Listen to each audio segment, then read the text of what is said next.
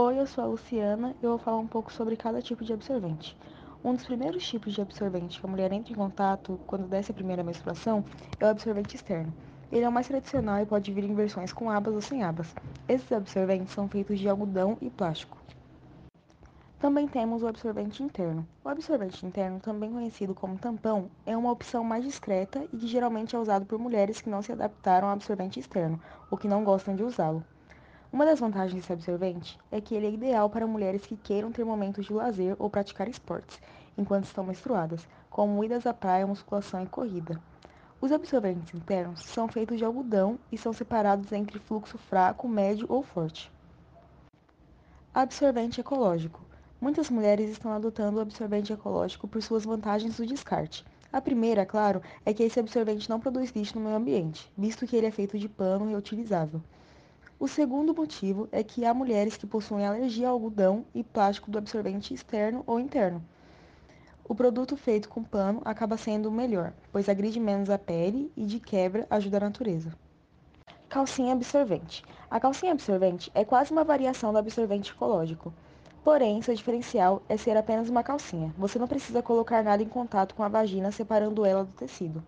Isso porque a calcinha é feita de um tecido impermeável por fora que garante uma barreira contra vazamento, enquanto o lado interno é feito de material que absorve completamente o fluxo de sangue. E por fim, temos o coletor menstrual. O coletor menstrual é uma opção para quem quer parar de comprar absorventes descartáveis.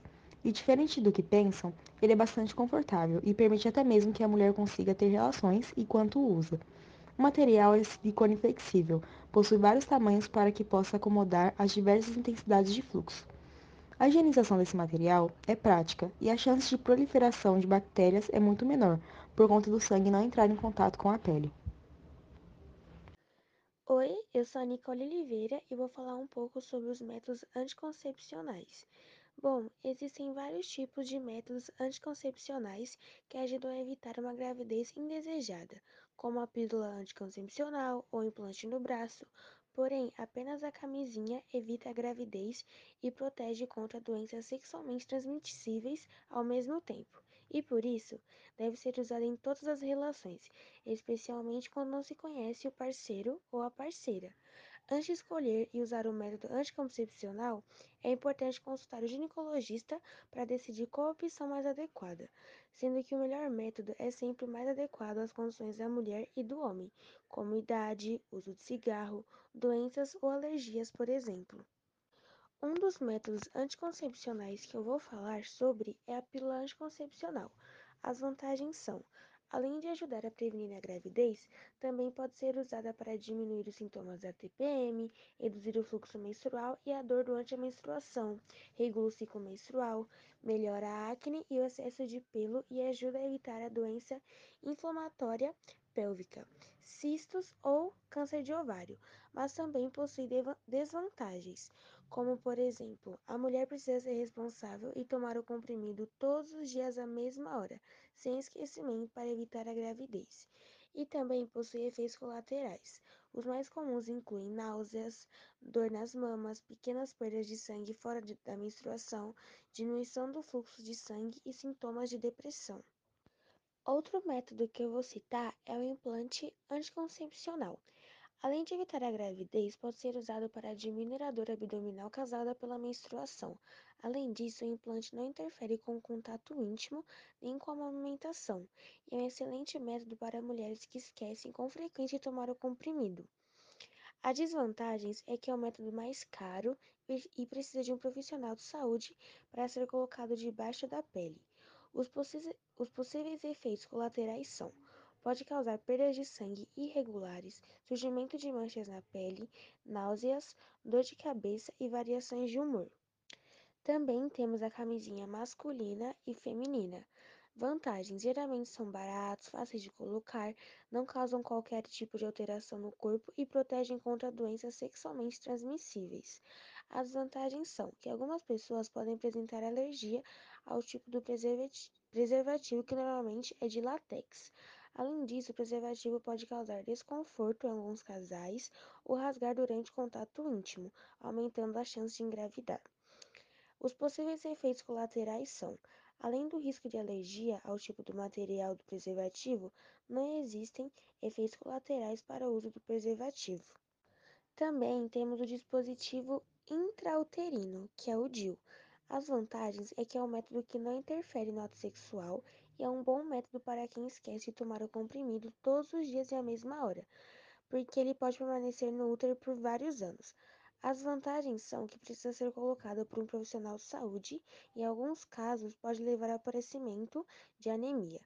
Os possíveis efeitos colaterais são: pode causar dor durante alguns dias depois da colocação, levar a pequenas perdas de sangue nos meses seguintes e pode ainda aumentar o risco de infecções vaginais. Outro método é o anel vaginal. Vantagens: é fácil de utilizar, não interfere com o contato íntimo, é um método reversível e não altera a flora vaginal. Desvantagens: não protege contra as ISTs, pode levar a aumento do peso e não pode ser usado em vários casos, como problemas no fígado ou pressão alta.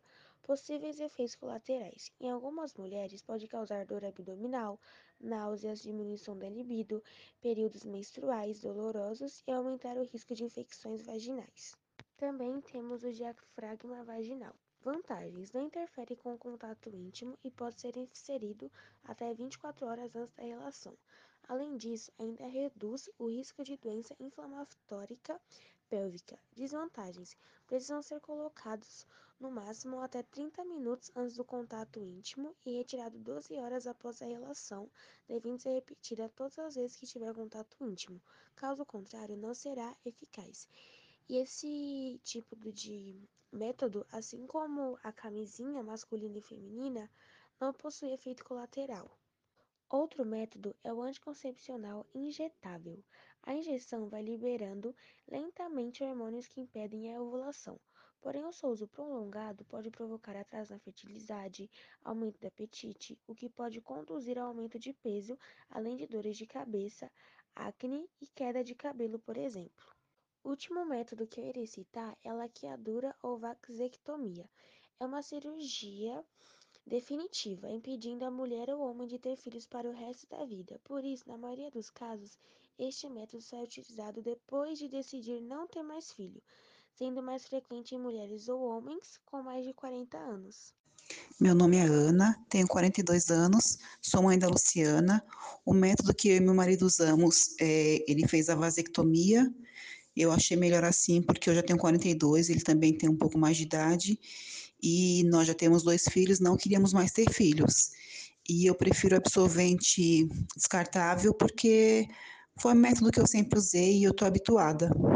Olá, meu nome é Maria Jesus, sou mãe da Nicole Jesus de Oliveira e o meu método contraceptivo é o comprimido. Tomo a cartela de comprimido ciclo 21, já faz muitos anos, sempre usei esse mesmo medicamento, pois foi, pois não tenho nenhum problema e não tenho nenhuma contraindicação. Então sempre usei ele, fiz uma pausa durante o tempo, voltei a coisa de seis meses, depois voltei a usar o mesmo, pois nunca tive nenhum problema com ele. E ah, em relação à minha menstruação, eu não menstruo mais. Tenho 40 41 anos e não menstruo mais por conta de, do comprimido, né? De sempre tomar o mesmo comprimido. E aos poucos foi diminuindo minha menstruação ao longo do tempo e hoje eu não menstruo mais e é natural. A médica falou que não tem nenhum problema e é natural é, por conta do uso do, do medicamento. E quando eu menstruei, eu sempre usei o absorvente externo, absorvente normal com abas, que todo mundo tem costume de usar. Eu achei muito interessante pesquisar sobre isso. Eu não sabia que existiam tantos métodos contraceptivos.